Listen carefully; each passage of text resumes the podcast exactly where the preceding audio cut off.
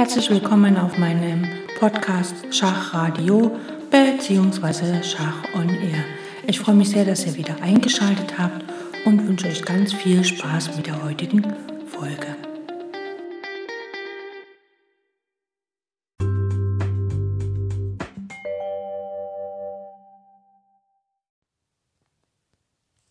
Heute kommen wir wieder zu einer Dame im Schach, die letztlich dann sogar Schachweltmeisterin wurde. Ähm, ich möchte noch mal zu den Schachweltmeisterschaften der Damen äh, etwas Näheres sagen, und zwar folgendes. Äh, 1927 hat man angefangen, im Schach die Damen, den Damen eine Weltmeisterschaft zu geben, einfach um das Frauenschach ein bisschen zu fördern. Und die erste Frau, die zur Weltmeisterin gekürt wurde und die, die halt auch den Titel errang, war Mera, Vera Menschik. Zu ihr hatte ich schon mal eine Sendung gemacht. Äh, in den Jahren 1944 bis 1955, äh, bis 1950 gab es keine Weltmeisterin, da Vera Menschik im Krieg ums Leben kam. Äh, 1950 wurde dann die nächste WM ausgerichtet und da gewann Ludmila Rudenko. Das war quasi die zweite Weltmeister, also die zweite Frauenschachweltmeisterin. Zu ihr hatte ich auch schon eine Sendung gemacht. Äh, drei Jahre später gewann die Weltmeisterschaft äh, Jelisaveta Baikova. Äh, die war Weltmeisterin von 1953 bis 56. Sie kommt auch aus der Sowjetunion. Über sie hatte ich auch schon eine Sendung gemacht.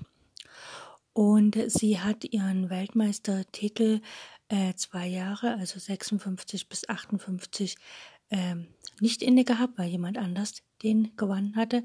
Äh, und zwar die Olga Rubsova, über die ich heute spreche. Äh, Im Jahre 1958 hat ähm, Baikova quasi ihren WM-Titel zurückgewonnen, äh, quasi. Und hat den dann innebehalten bis 62 und 1962 hat dann Nona Capricciovilli den Titel errungen und den hatte sie bis 1978 inne und hat ihn dann gegen Maya äh,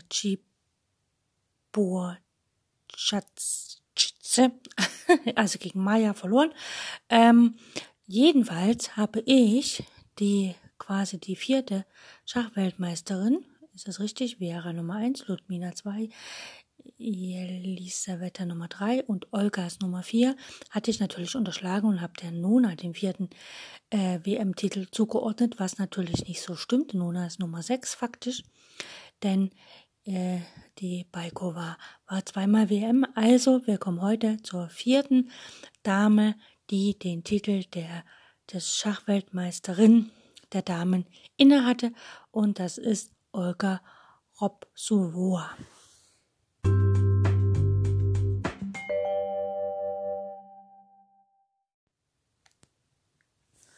So, bevor ich aber zu Olga direkt komme, möchte ich noch ein bisschen was sagen, wie die WMs ausgerichtet wurden. Und zwar nach äh, Vera Menschiks Tod 1944 äh, fand quasi die nächste Schachweltmeisterschaft der Frauen 1949-50 statt. Es handelt sich wieder um ein Rundenturnier und die sowjetische Spielerin Ludmila Rudenko siegte und wurde damit zweite Weltmeisterin. Danach wurde analog zu den Männern ein Zyklus von Interzonen und Kandidatenturnieren eingerichtet, um die jeweilige Herausforderung für die Titelträgerin zu ermitteln. Das erste Kandidatenturnier fand 1952 in Moskau statt und die Russin äh, also Baikova ging als Siegerin hervor und besiegte daraufhin Rudenko. Also die haben ja dann noch ein Match gespielt danach, nach dem Kandidatenturnier. Und die Baikova hat quasi Rudenko besiegt mit 8 zu 6 und wurde somit zur dritten Weltmeisterin.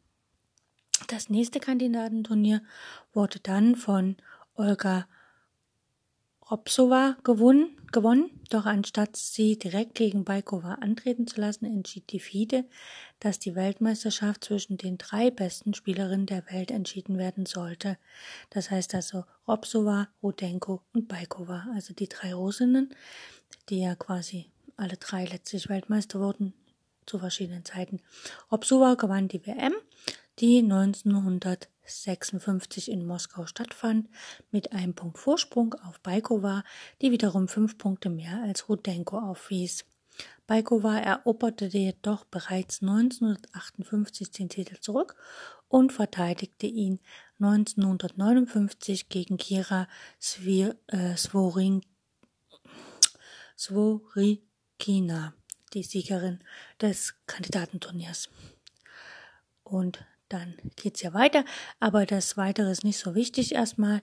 Äh, wichtig ist nur, dass quasi immer die drei Spielerinnen Robsova, Rudenko und Balkova um den WM-Titel in Kandidaten, also in Kandidatenturnieren gespielt haben und dann immer sich quasi den Titel selbst hin und her ähm, gespielt haben, je nachdem, wie man das dann nimmt.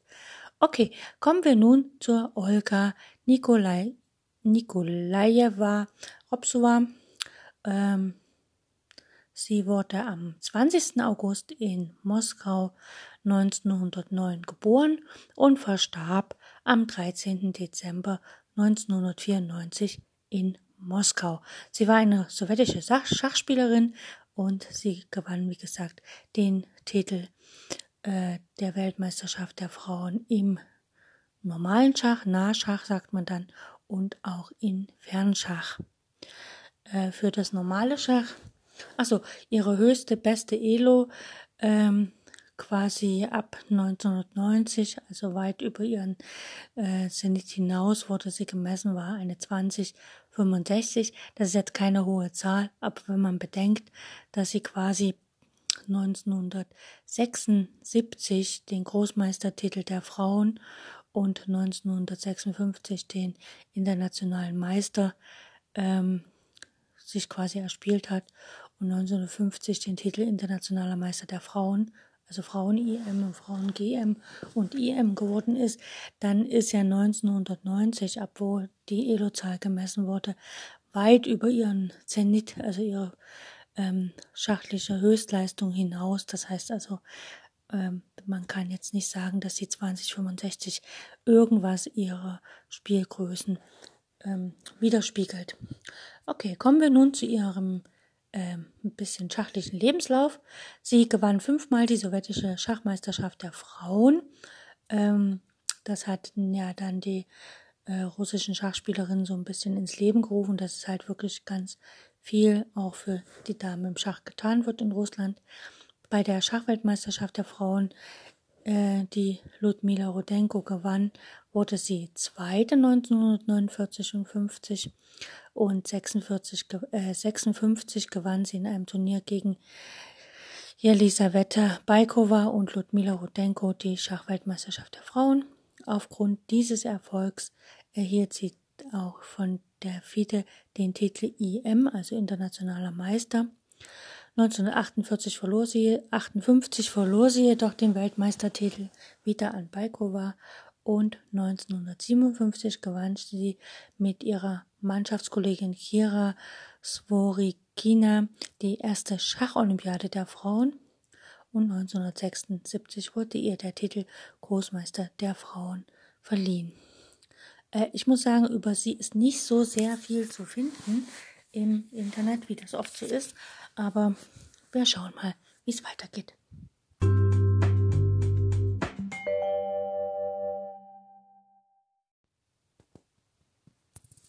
Wie gesagt, Olga Rubsova spielte auch Fernschach und auch dort war sie sehr erfolgreich. Sie gewann die erste Weltmeisterschaft der Frauen im Fernschach, die von 1968 bis 1971 ausgetragen wurde und teilte dann bei der zweiten WM von 1972 bis 1977 den ersten Platz mit Laura Jakov-Leva.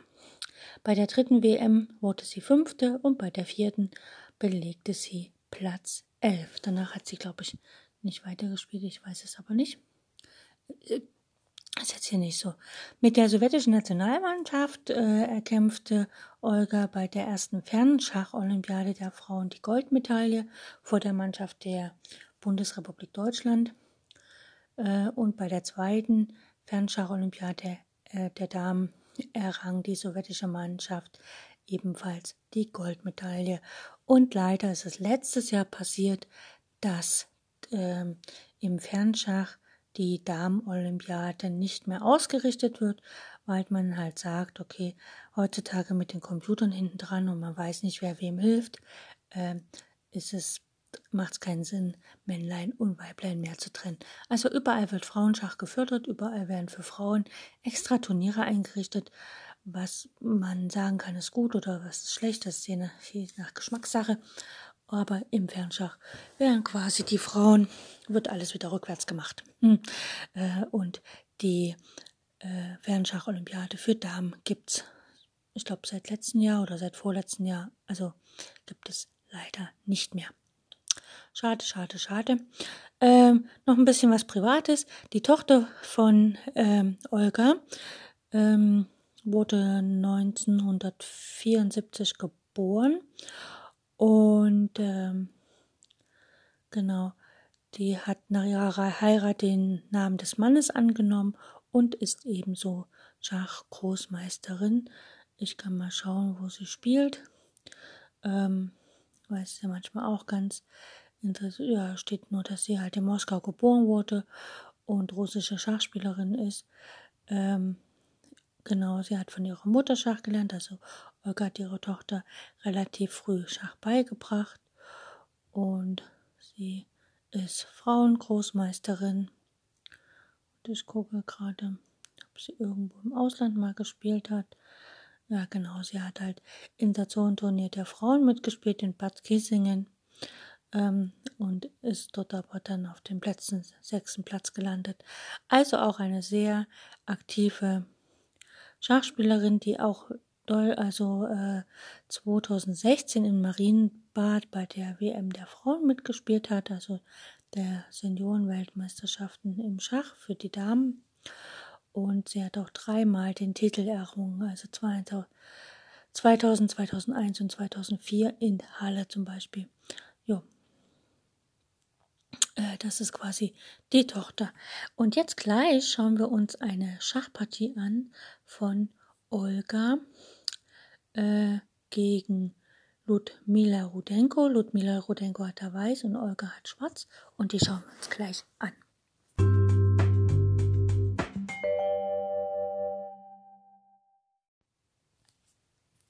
So, kommen wir zur Schachpartie. Wie gesagt, es wird äh, spielt Ludmila Rudenko gegen Olga Obsova. Gespielt wurde das Ganze bei der Schach-WM. Ähm, guck ich nochmal welches Jahr die auch irgendwo stehen. Genau, 1956 in Moskau, also bei der Weltmeisterschaft der Damen. Und hier steht, es war Runde 21. Die haben, glaube ich, Doppelrunde jeder gegen jeden gespielt. Ich weiß es gar nicht so genau. Okay, schauen wir uns die Partie an. Ich finde die Partie sehr bezeichnend, weil einfach mh, mm, man manchmal ja sagt, dass Frauenschach ein bisschen lahm ist, aber diese Partie zeigt was ganz anderes. Los geht's mit E4. Äh, Weiß spielt E4, das ist die Ludmila. Und die Olga antwortet mit C5, also sizilianisch Springer C, äh, F3, Springer C6, D4, es wird auf D4 rausgetauscht, Springer schlägt auf D4 und hier spielt Schwarz Springer F6. Also es könnte noch alles Mögliche werden, Springer C3 und dann D6, ganz klassisch, Läufer E2. Damit, ähm, es gibt ja auch Varianten, wo man halt auch wirklich einfach äh, ein bisschen anders spielt und letztlich in den Drachen reinkommen kann, aber hier nicht. Und hier spielt Schwarz nach Läufer E2, E5, befragt den Springer direkt, was er denn da will. Und Ludmila tauscht auf C6, also Springer schlägt C6 und B schlägt C6. So, jetzt haben wir von der Stellung her, dass Schwarz quasi das Bauernzentrum, also mehrere Bauern im Zentrum hat. Weiß hat ein Bauern weniger im Zentrum. Äh, Schwarz-Weiß hat hingegen schon zwei Figuren entwickelt und Schwarz nur eine. Das heißt also, es könnte so ausgeglichen sein. Allerdings, dieses Bauernzentrum wird im Laufe der Partie den echten Vogel hier abschießen. Okay, Weiß spielt Läufer äh, Rochade, Schwarz Läufer E7 und Weiß Läufer G5 fesselt den Springer. Schwarz rochiert, Dame D2 äh, wenn man Drachen spielt, ist damit die 2 immer dazu da, dass man nachher Läufer H6 spielen kann und den Läufer da raustauschen kann. Hier ist natürlich nicht der Drachen auf dem Brett.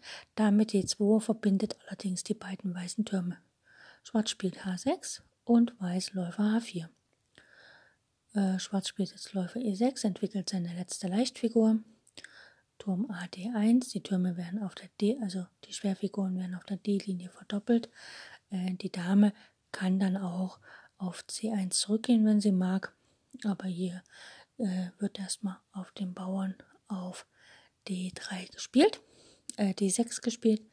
Äh, Springer E8, der Bauer wird nochmal gefestigt.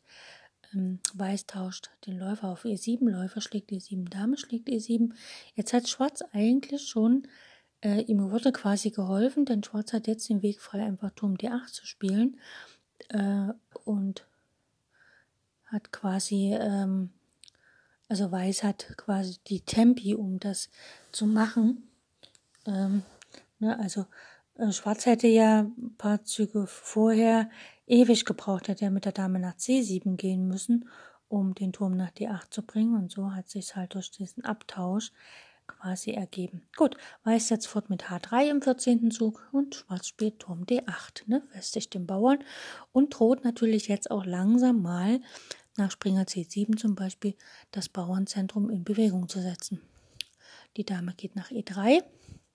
Ne, jetzt geht Springer C7 nicht, weil A7 hängt. Also spielt Schwarz hier F5, setzt halt auf der anderen Seite die Bauern in Bewegung. E schlägt F5, Läufer schlägt F5, ist ganz klar. Und hier Läufer D3. Ähm, Weiß hat weniger Platz, also Weiß ist bestrebt abzutauschen, weil Schwarz durch dieses starke Bauernzentrum äh, natürlich Raumvorteil hat und eigentlich ja auch Platz für die Figuren hat. Also Schwarz muss gar nicht so sehr tauschen. Gut, Schwarz spielt D5. Ja, bewegt, fängt an, seine Bauern zu bewegen. Läufer schlägt F5, Turm schlägt F5 und Springer E2. Also Weiß möchte verhindern, dass jetzt E4 gespielt wird. Schwarz spielt C5, einfach fängt an, nochmal ein bisschen D4 vorzubereiten.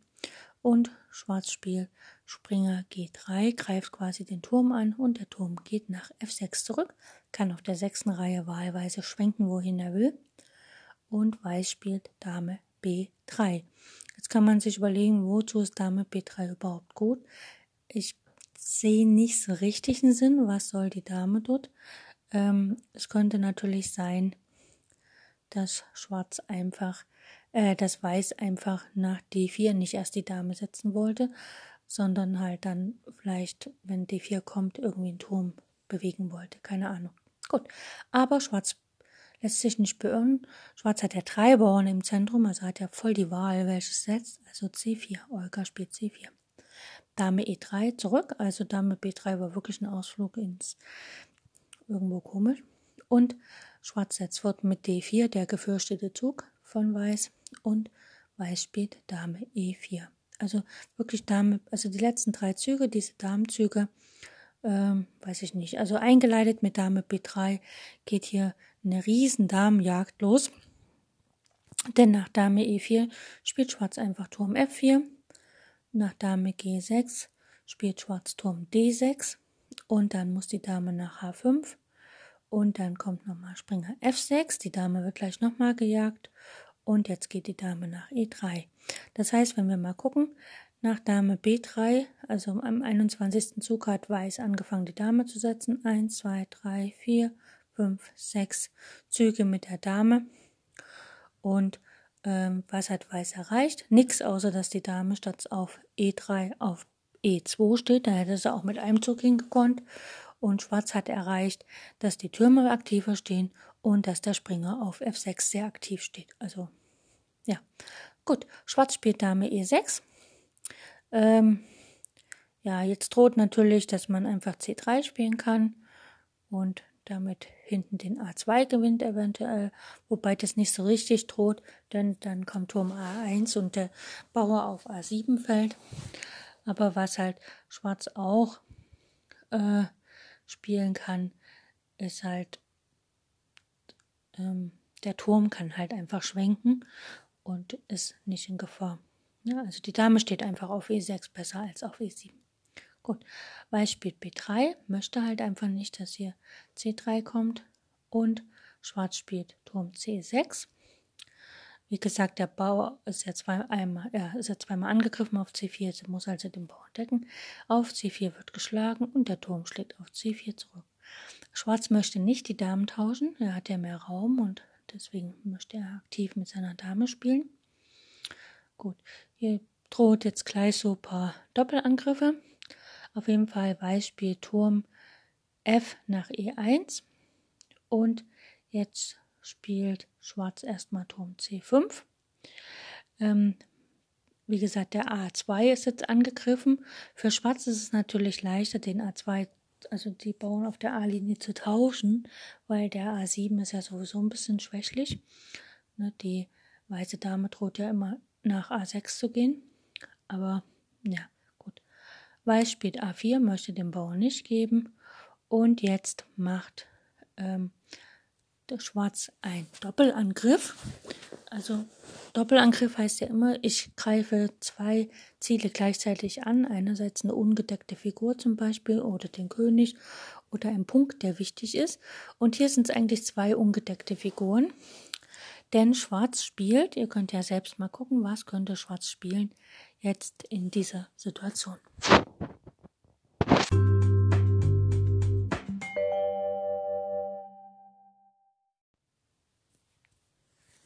Was spielt Schwarz hier nach A4?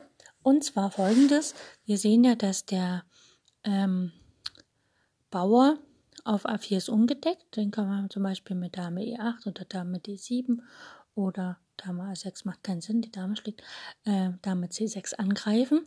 Und wir müssen gucken, wen können wir denn noch angreifen. Da fällt auf, dass der Bauer auf C2 lediglich von der Dame gedeckt ist. Das heißt also, wir können Dame C6 spielen, greifen den Bauern auf A4 an und den Bauern auf C2. Das hat auch Olga getan. Äh, der Punkt ist, dass die Dame hier natürlich nicht auf E5 schlagen wird, denn äh, wenn die beiden andersrum stehen würden, würde sich das lohnen. Also äh, Rudenko muss den Bauern leider aufgeben und spielt hier Turm F1 zurück.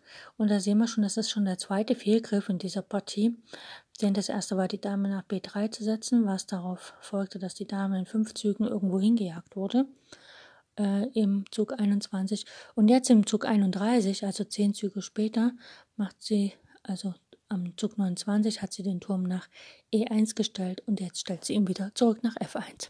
Okay, äh, Schwarz nimmt den Bauern mit, Turm A4, äh, Dame schlägt A4, natürlich folgt Turm A1 und dann schlägt die Dame auf C2, hat quasi den zweiten Bauern gewonnen. Es geht natürlich einer verloren. Und Schwarz ist jetzt auch bereit in dieser Endspielphase, weil die beiden Bauern auf E und D sind so stark, dass Schwarz jetzt auch bereit ist, die Dame zu tauschen. Deswegen ähm, Dame schlägt C2 und der Turm schlägt erstmal auf E7. Und jetzt könnte natürlich ähm, Schwarz sofort auf E2 nehmen, was allerdings den Springer vergünstigen würde. Und der Springer auf G3 steht so schlecht, der hat keine Felder, wo er hin kann so richtig. Und demzufolge macht es keinen Sinn, auf E2 zu tauschen. Äh, der Springer könnte nämlich nur nach H1 gehen, aber von dort hat er auch keine guten Felder. Demzufolge will natürlich Schwarz nicht auf E2 tauschen und dem Springer das Feld geben, sondern weil Schwarz spielt einfach D3, bewegt weiterhin die Bauern nach vorne. Ähm, ein Schach gibt es nur einmal auf A8 und dann kann aber der schwarze König hochgehen und demzufolge ähm, macht D3 durchaus Sinn und außerdem D3 kann ja weiterlaufen Na, und zur Dame werden. Gut, die Dame geht nach E2. Der Springer kann da immer noch nicht setzen und Schwarz setzt sein Rennen fort und spielt einfach ähm, D2 ne, und droht halt jetzt mit D1 einzuziehen. Jetzt kommt erstmal ein Schach auf A8 und der König geht nach H7. Es kann kein weiteres Schach kommen, ohne dass irgendwas verloren geht. Also spielt Weiß jetzt Turm A, A1 zurück. Ne, muss er die Türme wieder verdoppeln, sonst wird er eingezogen. Und Schwarz spielt Turm D4, unterstützt quasi seinen Bauern von hinten. Ne, und der Bauer auf E5 deckt den D4-Turm. Turm A geht nach D1, ne, versucht quasi den Bauern zu blockieren und Weiß spielt Turm D7. Ähm, was damit Weiß bezweckt, ist nicht ganz so klar. Äh, Schwarz spielt Turm D7 und äh, es ist durchaus möglich, dass Schwarz einfach schwenken wollte mit dem Turm äh, auf die C-Linie und dann nach B1. Wäre durchaus möglich. Oder dass halt Turm C7 gespielt werden wollte, also Turm D nach C7, einfach um dann tatsächlich äh, zu opfern auf C1. Ist mir nicht ganz so klar, aber Weiß hat er diesen schlechten Springer auf G3 und will den natürlich jetzt ins Spiel bringen und spielt Springer E2. Aber Springer E2 führt dazu, dass Schwarz natürlich einen hervorragenden neuen Zug machen kann, nachdem Weiß eigentlich sofort aufgibt. Denn das Feld E2 war ja quasi das Feld, wo die Dame herkommt. Und wenn wir uns jetzt mal die Stellung anschauen, dann hat die, schwarz, die weiße Dame nicht wirklich viele Felder. Sie kann nicht den Bauern schlagen auf, also sie kann den Bauern schlagen, aber ob sie das so will, ist ein bisschen die andere Frage. Also sie kann den Bauern auf E5 nicht schlagen, weil der Turm von C5 den Bauern deckt. Sie kann nicht nach F4, sie kann nicht nach, also wegen dem Bauern auf E5, sie kann nicht nach G5 wegen dem Bauern auf H6. Sie kann den Bauern nicht schlagen wegen dem Turm auf D ähm, 3. Und also die einzige, sie kann den Turm schlagen wegen der Dame und sie kann noch nicht nach D4. Also auf die D-Linie kann sie eh nicht wegen dem Turm. Und das heißt, sie hat eigentlich nur noch die dritte Reihe. Und wie wäre es denn, wenn wir jetzt die Dame auf der dritten Reihe so angreifen, dass sie gar keine Felder mehr auf der dritten Reihe hat und dass aber an sich alle unsere Figuren so günstig stehen bleiben, wie sie gerade stehen? Dann wäre ja quasi die Dame gefangen. Also wie könnte man das machen?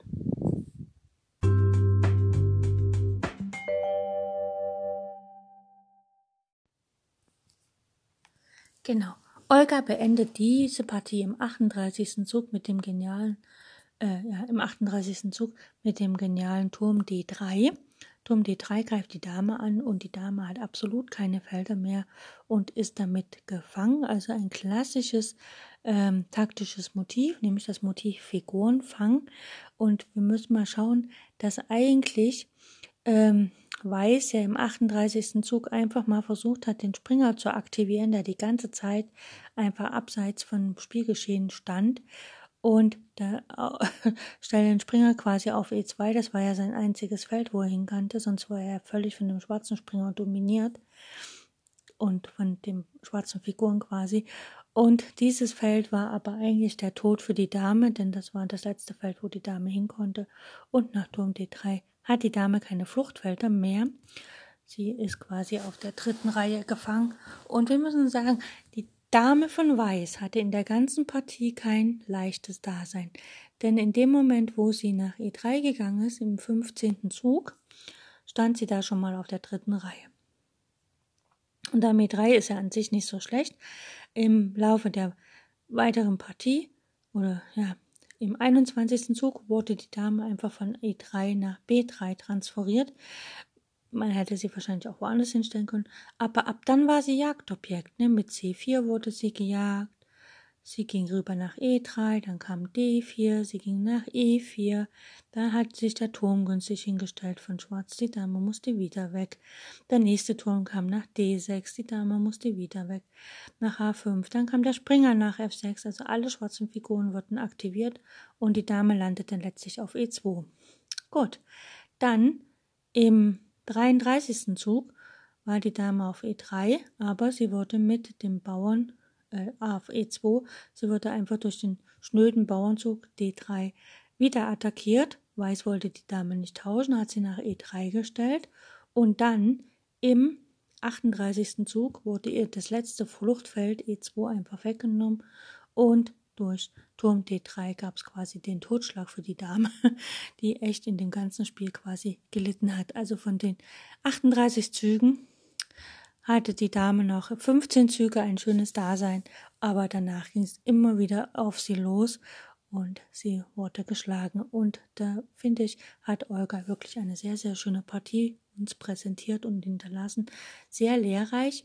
Also jetzt nicht nur für uns, sondern man kann es halt tatsächlich sogar im Schachunterricht diese Partie gut verwenden, weil es einfach zeigt, wenn man aktiv spielt, wie man dann halt wirklich, äh, man muss nicht immer auf den König losgehen, man kann auch auf die stärkste Figur losgehen und diese so lange, lange jagen, bis sie echt keinen Platz mehr auf dem Brett hat. Jo, das war die Sendung zur, ähm, jetzt lass mich überlegen, nicht, dass ich es wieder falsch mache, zur vierten Schachweltmeisterin. Ne? Wir haben hier die, die Vera, eins, zwei, drei, genau, die Olga ist die Nummer vier. Und dann kommen nochmal die Elisaveta, die hatten wir schon mal gehabt in einer Sendung. Und danach die Nona, die wir auch hatten. Und die nächste Weltmeisterin, die ich vorstelle, wird dann die Maya sein, äh, die den Weltmeistertitel praktisch, was ist das, eins, zwei, drei, vier, fünf, sechs, sieben, zur siebenten werden wir dann kommen äh, in der nächsten Sendung, wo wir die Damen wieder, äh, die Meisterinnen, die Schachmeisterinnen der Damen wieder im Programm haben, also in ungefähr 14 Tagen. Ich wünsche euch viel Spaß bei euren eigenen Partien und vielen, vielen Dank fürs Zuhören. Bis zum nächsten Mal.